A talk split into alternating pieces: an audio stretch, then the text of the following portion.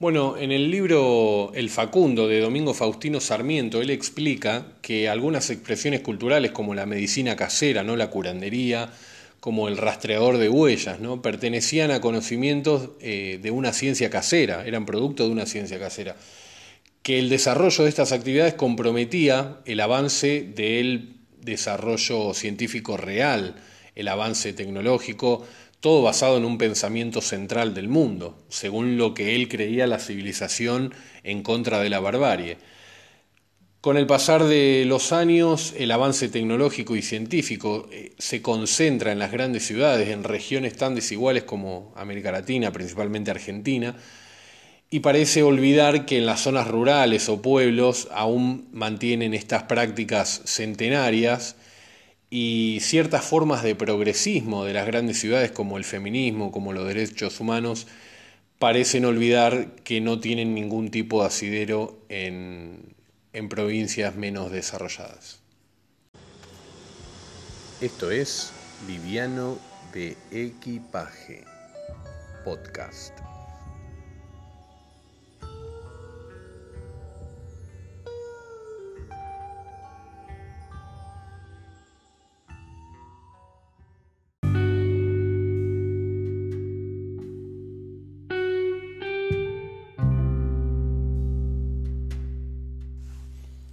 Hola, ¿cómo están? Sean bienvenidos a un nuevo episodio de Liviano de Equipaje Podcast. Mi nombre es Ariel Zapata y bueno, pueden seguirme en Instagram como Alaska Liviano de Equipaje.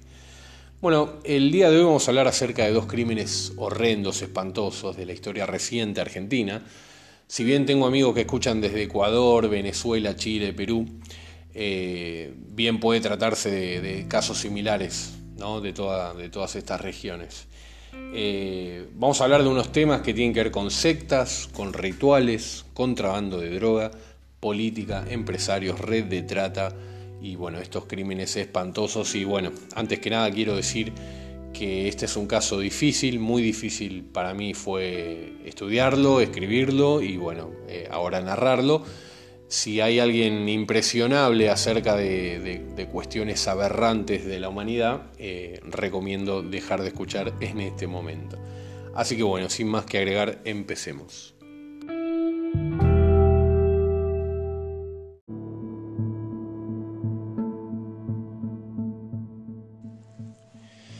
Bueno, hablar de estos casos es adentrarse en un inframundo, ¿no? Irreal, como meterse en una trama de una película snuff una película clase B. Eh, para los que no saben, las películas snuff son aquellas que tienen que ver con asesinatos reales, ¿no? que, se encuentran por ahí en internet y, bueno, cuestiones así muy macabras, muy turbias. Eh, bueno, es la primera vez que sucedía algo así en este país eh, y bueno, ambos casos que vamos a narrar, uno es el de Ramoncito, eh, un niño de la ciudad de Mercedes, en Corrientes, y el otro un poco más acotado, el de Marito Salto, en la localidad de Quimilí, en Santiago del Estero. Fíjense que hay un común denominador entre estas dos localidades, estamos hablando de zonas muy eh, rurales, poco desarrolladas, pero bueno. Eh, estudiar estos casos es básicamente dejar de creer en la especie humana, ¿no? Que esta es una suerte, la especie humana es una suerte de aberración insertada en este planeta para destruir todo lo que lo rodea. ¿no? Es asumir que los humanos carecen de alma y de empatía y que su único objetivo es destruir. Y bueno, los únicos que sobreviven son los carentes de todo escrúpulo, los criminales y los hijos de puta. ¿no? Y que la cima de la pirámide se sostiene por el dolor y el sufrimiento de los que están en la base. Al adentrarnos en estos casos vamos a encontrarnos con sectas, con religiones, con sacrificios, con creencias como San la Muerte, el gauchito Gil, eh, santos paganos creados por la gente, ¿no? mezclados con, con creencias más antiguas como la religión católica, por ejemplo. Eh, bueno, con tráfico de menores, asesinatos, prostitución infantil, filmación de videos snuff, con la Deep Web. Y bueno, todos estos temas están de alguna manera englobados en estos dos casos, así que vamos a intentar escarbar en este submundo. Bueno, el primer caso es el de Ramoncito, que tiene lugar en la localidad de Mercedes, ¿no? Mercedes, provincia de Corrientes. Mercedes es uno de los pueblos más antiguos de Corrientes, ¿no? Incluso algunos pobladores se refieren a este pueblo como Obré, que es el nombre en guaraní, ¿no? Eh, el, nombre que tenía antes de llamarse Mercedes. Bueno, aquí reside mucha gente de bajos recursos, son empleados, si se puede eh, llamar de alguna manera, por patrones de estancia, ¿no? personas muy adineradas con tierra para la actividad agrícola. Y, bueno, viven en condiciones de una esclavitud y una eh, insalubridad increíbles. Es en este lugar que se da una especie de mm, sincretismo, ¿no? este, este fenómeno de, que es un crisol de, religiones, ¿no? porque resulta que, mm, por ejemplo, e, en esta localidad de Mercedes hubo mucha, eh, mucha migración de esclavos brasileños que venían cuando se abolió la esclavitud en Brasil, allá por el 1865-66. Entonces llegaban aquí a, esta localidad de Mercedes por paso de los libres, ¿no? la, frontera, con sus creencias como, como la religión umbanda, quimbanda y bueno, todas estas cuestiones, y mezcladas acá eh, con, digamos, el catolicismo de alguna manera la llama como una, como una especie de, aberración de, la religión, pero bueno, es, quién es el catolicismo tampoco para, determinar eso, pero lo que mm, ocurre aquí es una especie de, comunión en este sincretismo, ¿no? a eso que se llama sincretismo. Bueno, Ramón Ignacio González, más conocido como Ramoncito, nació el 20 de diciembre de 1994. Al momento de este suceso, Ramoncito tenía 11 años. Este niño desapareció el 6 de octubre del año 2006. Había salido al mediodía y fue visto por última vez a las 11 de la noche, mendigando como otros chicos de la terminal de ómnibus en la ciudad de Mercedes. 24 horas después lo encontrarían muerto, víctima de un sacrificio ritual. Alrededor de las 9 de la mañana del domingo 8 de octubre, una mujer encontró el cuerpo decapitado de Ramoncito tirado en un descampado cerca de las vías de un tren. Su cabeza eh, estaba tirada a un costado del cuerpo y le faltaba toda la piel de la cara, también los ojos, las orejas, la nariz, y como si se tratara de un animal, pero los cortes eran demasiado eh, precisos. También le habían realizado eh, perforaciones, cortes en los muslos para extraerle toda la sangre. Al realizar la autopsia se determinó que fue torturado, que sufrió una, violación múltiple, que lo habían empalado y también le habían extraído tres vértebras, los ojos, la nariz, las orejas, la lengua, la faringe. Sus asesinos se habían guardado todas las, partes que le faltaban al cuerpo, incluso toda su, su sangre. El cuerpo no tenía una sola gota. Le habían perforado perfectamente la yugular y luego de extraerle toda su sangre lo decapitaron. Su madre, Norma González, llegó al lugar de los hechos con sus otros hijos, pero no pudo reconocer el cuerpo por el estado en que se encontraba. Por lo que se autorizó un examen de ADN. Curiosamente, y alrededor de todas las, irregularidades que tendría luego este caso, el resultado del examen de ADN demoró cuatro años. Luego de este periodo de, tiempo se confirmó efectivamente que se trataba de Ramoncito.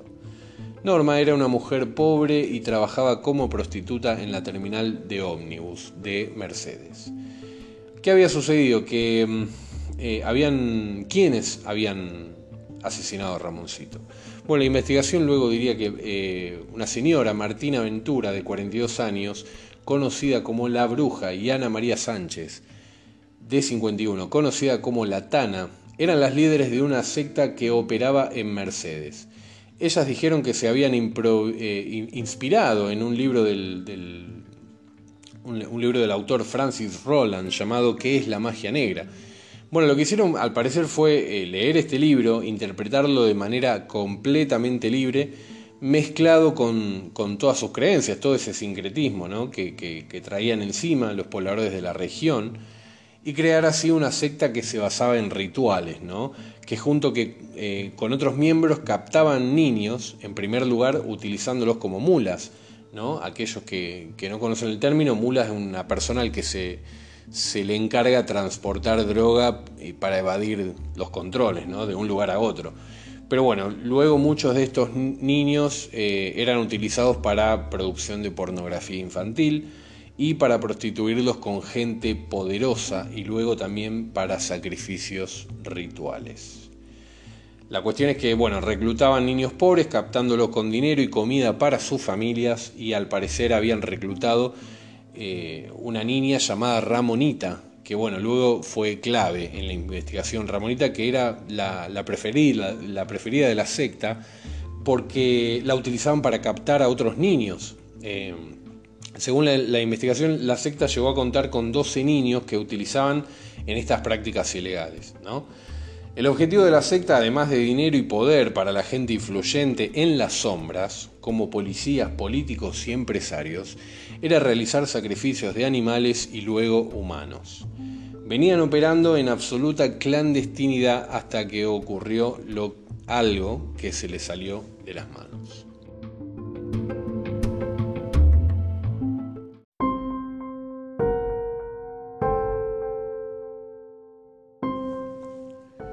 Al parecer este niño Ramoncito se enamoró de, esta niña Ramonita, ¿no? La, niña que utilizaban para reclutar a estos chicos pobres de, la zona de Mercedes. Resultó que un día Ramoncito escuchó, luego en esta casa donde eh, realizaban estas prácticas, donde operaba esta secta con todas sus actividades ilegales, eh, escuchó detrás de una puerta que estaban planeando una boda simbólica, ¿no? Eh, bajo la forma de estas prácticas pseudo religiosas, que recordemos, tenían que ver con, cultos a San la Muerte, con cultos al gauchito Gil, ¿no? Muy, de hecho, el gauchito Gil es propio de ahí, de Mercedes. Y en estas prácticas, digamos, sectarias, eh, existía lo que era que una especie de boda y sacrificio, que uno de los organizadores estaba planeando una boda, un casamiento simbólico con una, niña virgen, como lo era Ramonita, que era su, la niña que, utilizaban, y luego de esto la sacrificarían ¿no? en ofrenda a esta mezcla de deidades que tenían toda esta gente, ¿no? Eh, todo para cumplir con sus propósitos o para pedir, digamos, poder, dinero, eh, impunidad, etc. Eh, hago un pequeño apartado, hay una serie argentina que se llama Tumberos, que en la jerga, digamos, eh, penal, en la cárcel, tumberos, es como la población carcelaria, ¿no? es tumbero. Y desarrolla muy bien el tema sectas, el tema umbanda, los sacrificios y, todas estas cuestiones. Pero bueno, como decía, eh, Ramoncito escucha hablar sobre esta supuesta boda que estaban planificando con Ramonita para luego sacrificarla ¿no? en ofrenda.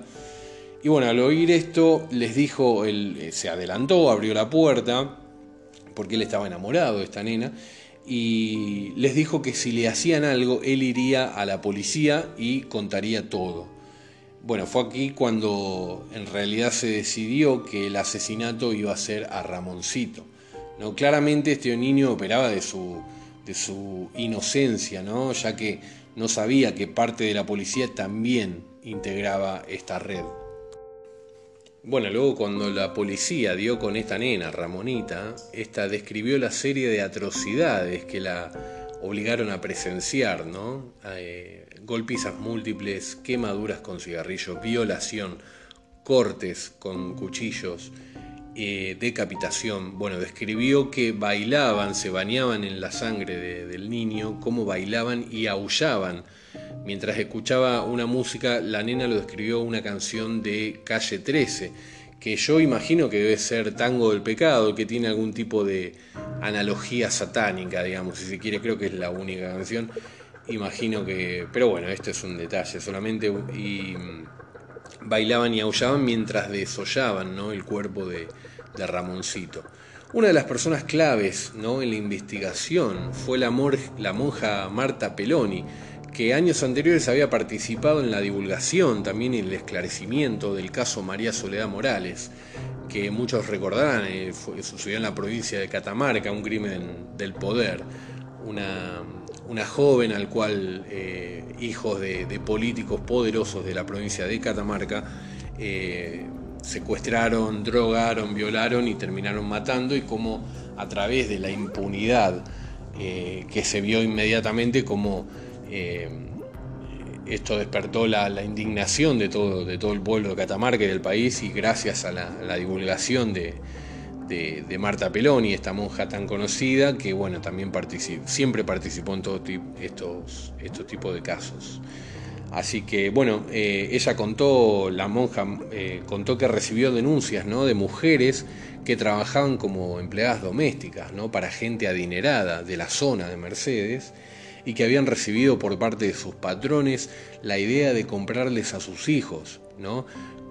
Bajo amenazas de perder su trabajo. La presión mediática y política que ejerció la monja hizo que la fiscalía descubriera fotos y videos sobre estos rituales, ¿no? que eran publicados a un, precio altísimo, ¿no? en dólares, en la Deep Web. Para los que no saben, la Deep Web, que es la web profunda, ¿no? muchas veces se la grafica como un iceberg, donde la punta del iceberg, digamos, lo que se ve por fuera del nivel del mar, es, el Internet legal y por, por bajo hay una base del iceberg que es como 10 veces más grande, que es eh, Internet, digamos que va por vías ilegales, donde hay tráfico de armas, pornografía infantil, eh, tráfico de órganos, un montón de cuestiones. ¿no? Bueno, encontraron un video con estos rituales de esta secta de Mercedes, ¿no? Inclusive el video del crimen de Ramoncito, pero tenía un costo altísimo en dólares y era eh, vendido en la Web para gente del mundo, porque recordemos que mucha gente muy poderosa o muy, adinerada de, alguna manera da rienda suelta a, sus perversiones y a su impunidad, de alguna manera comerciando con este material proveniente de, zonas pobres como Latinoamérica, como el sudeste asiático, ¿no? Hay muchos casos por el estilo.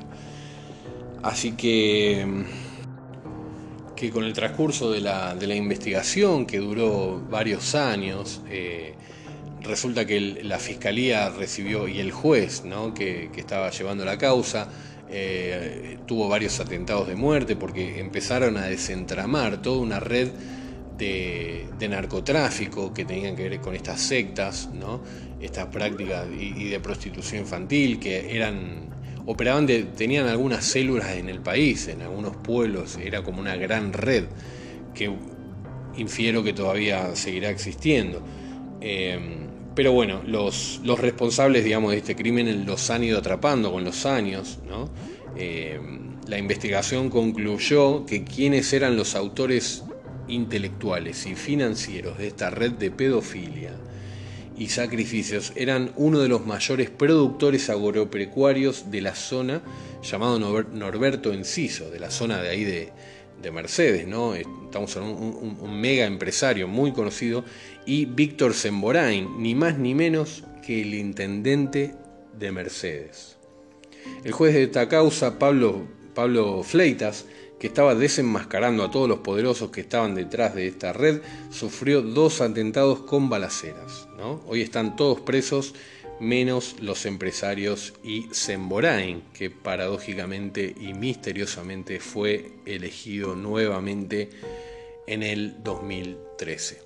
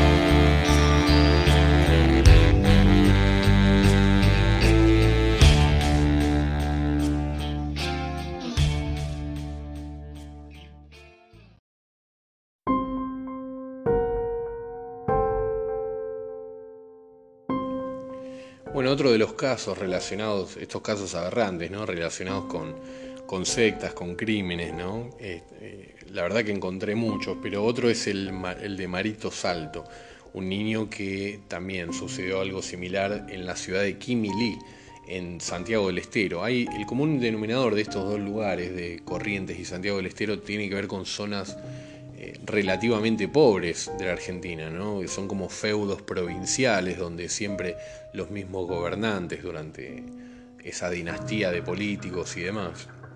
No, bueno, resulta que acá, eh, bueno, además este pueblo Quimilí es, es tristemente recordado porque era el único pueblo en el que visitaba el dictador Jorge Rafael Videla en, su, dictadura. ¿no? Eh, yo tuve la oportunidad de visitar estos dos pueblos por un viaje que hice y realmente se puede ver el atraso en estos pueblos que, parecen detenidos en el tiempo, ¿no? Eh, donde digamos, estructuralmente están en el 1800, en la realidad. Eh, bueno, aquí en, esta ciudad de Quimili encontraron el cuerpo de Marito Salto, ¿no? Eh, un trabajador rural vio a su perro arrastrando el torso de un niño y resulta que, bueno, la investigación eh, fue totalmente obstruida por las autoridades del lugar, ¿no? El comisario puso trabas todo el tiempo, digamos, la mayor parte de la investigación, según denunciaron sus familiares. Eh, como luego se, sabría después, eran porque estaban todos implicados en esta red de trata, igual que el caso Ramoncito. Pero mm, lo interesante acá es eh, que, mm, digamos, en todo este proceso de impunidad y de, no, resolución de este caso, no, solo los culpables, sino este, ningún tipo de alivio para la familia, eh, una vez había un payador ¿no? folclórico, que, para el que no sabe, payador era como lo que hoy son batallas de rap, ¿no? Pero bueno, era un gaucho que hacía como batallas de rap con folclore. Un payador contando este caso acerca de la impunidad que, se sentía en el pueblo, eh, sube un video a internet. Resulta que lo ve un, entrenador de perros, perros policía de, otra provincia, ¿no? de la provincia de Río Negro, ve este caso, entonces se comunica con esta gente y ofrece a sus perros para, que a ver si puede avanzar la investigación. La cuestión es que mm, toda la escena del crimen había sido modificada, los perros apenas eh, llegaron, un perro eh, Falcón y Duque eran los perros. Resulta que, digamos, la, huella eh, odorífica ¿no? permite seguir el rastro hasta cinco años. Cuando se, entonces se le dio a oler eh, los restos de ropa interior. Eh, a estos perros eh, salieron e indicaron el lugar exacto donde el niño había sido secuestrado. Em, luego apuntaron a una casa donde en un armario se encontraban algunos huesos, fotos también del cadáver em, una carta, una serie de cartas de primero es como, como una especie de serie de las más espeluznantes que podemos ver, donde a cada capítulo se descubre una pista nueva. Bueno, así fue el caso Marito Salto, porque primero dieron con la casa de un, de un tipo donde tenía una carta escrita eh, con una especie de, de, cronología, digamos, de que decía el, familia dividida, eh, familia pobre, el chango sale solo todas las tardes a las 4 de la tarde. Eh, sale a pescar a la laguna. El, chango, bueno, se le, en algunas partes de Argentina es una forma de decir niño, ¿no? Eh, como que le iban siguiendo el rastro, ¿no? La, idea de estas sectas es eh, captar, hacer estos sacrificios, digamos, con, con sangre inocente. ¿no? Y en la carta había una especie de triángulo con el ojo que todo lo ve, ¿no? con algunas frases, alguna terminología eh, medieval, satánica, etcétera, o también propia de la zona, con, este sincretismo de que habíamos hablado, ¿no? del gauchito Gil, bueno, todas estas, creencias. Y eh, en el lugar central de, esta, de, una estrella de, seis puntas estaba el, nombre de Marito, eh, lo que disparó, luego siguió disparando a la investigación, porque los perros indicaron restos de ropa en otro lugar, luego apuntaron hacia otra casa donde con una, una sustancia llamada luminol, ¿no? que es esa sustancia eh, que, permite dar, eh, digamos, iluminar fluidos que fueron eh, limpiados posteriormente. Y bueno, una, como, como, sucede también en las series, ¿no? que, pasan con, con, esa luz ultravioleta, ¿no? Esta sustancia luminol había arrojado, digamos, en una habitación que estaba, era, eran ríos de sangre por todas las paredes, una escena totalmente aberrante. Y bueno, básicamente lo que le habían hecho a este niño fue eh, parecido al caso Ramoncito, o sea, lo, descuartizaron, lo violaron, le quitaron las vértebras, porque bueno, según eh, un etnógrafo de la zona que, estudiaba todas estas religiones paganas, se decía que con la rayadura de las vértebras 2, 3 y 4, eh, se hacían brebajes, ungüentos, ¿no? cremas, eh, todo tipo de, estas cosas. Con la sangre también se utilizaba para diferentes prácticas, etc.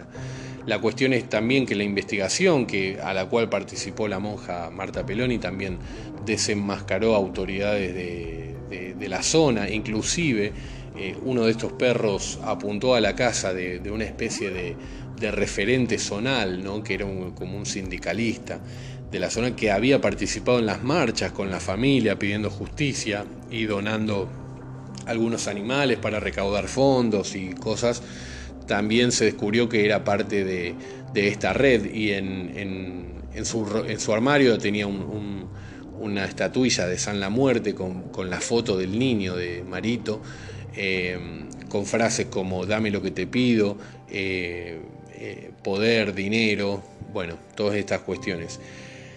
Así que nada, este crimen también tuvo algunos, algunos responsables, de, algunos culpables que han sido encarcelados, pero bueno, tampoco no se pudo eh, desenmascarar, no se pudo desarticular toda esta red de pedofilia que eh, aún, según las crónicas, aún continúa en la más absoluta clandestinidad.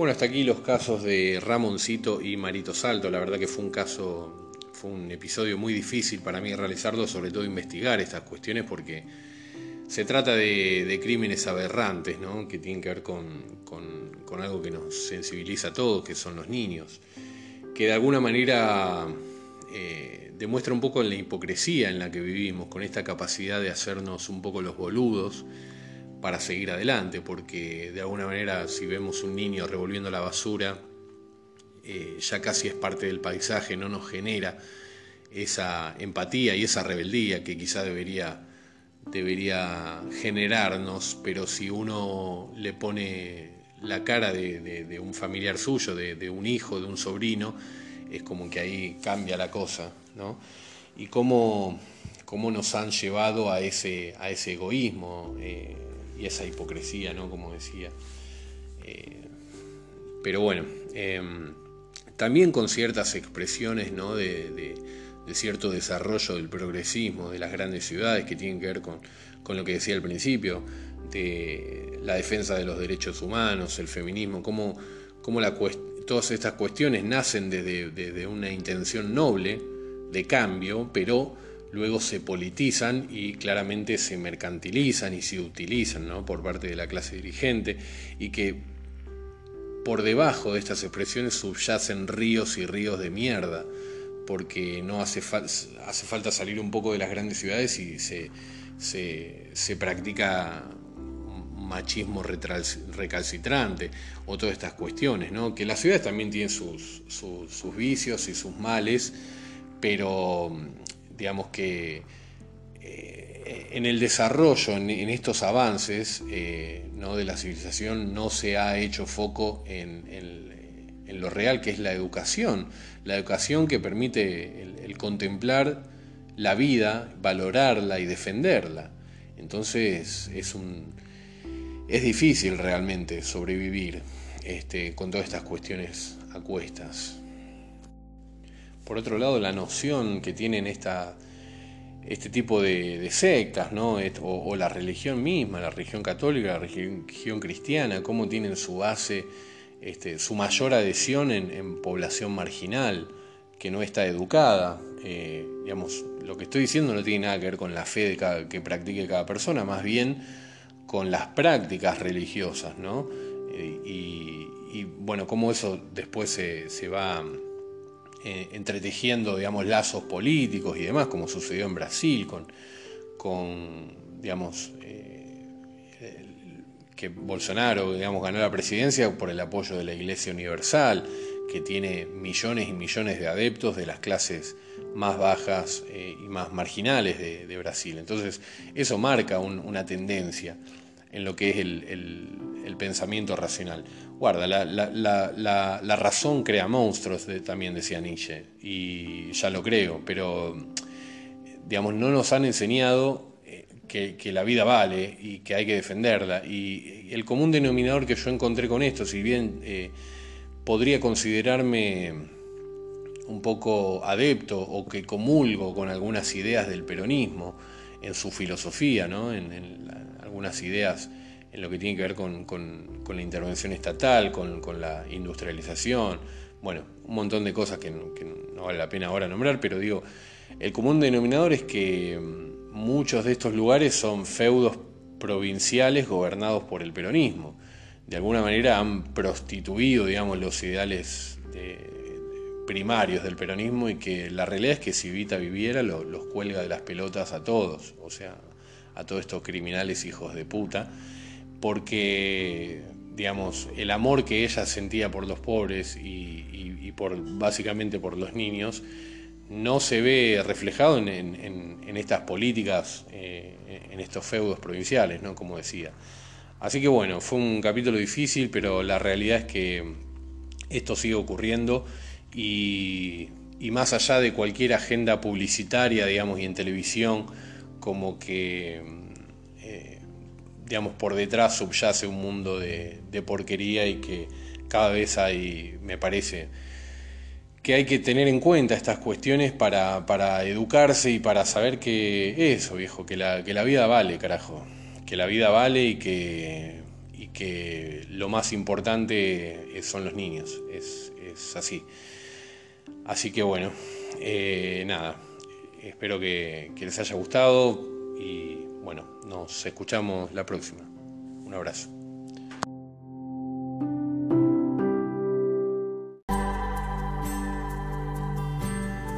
Mother should have trusted romance.